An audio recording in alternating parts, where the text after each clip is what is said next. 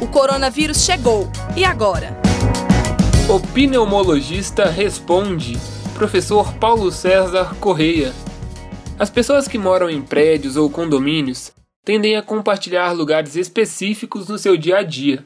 E uma questão importante em meio à pandemia é como devemos nos portar nestes locais onde a circulação de pessoas é maior. Se possível, né, as pessoas devem subir, né, ascender aos seus andares né, sozinhas no elevador. Deve ser instalado dispenser de álcool gel nas áreas comuns, né, quais sejam na entrada social, qualquer outra entrada que esteja disponível, no dispositivo de acesso por biometria, na catraca, próximo a qualquer elevador e dentro dos elevadores, e também próximo ao acesso às escadas. Em outras áreas de circulação e acesso das pessoas do condomínio também devem ser instalados esses dispensers de gel. Lembrando então que os elevadores fora e dentro do próprio elevador. Nas áreas comuns deve-se manter a circulação o mínimo possível.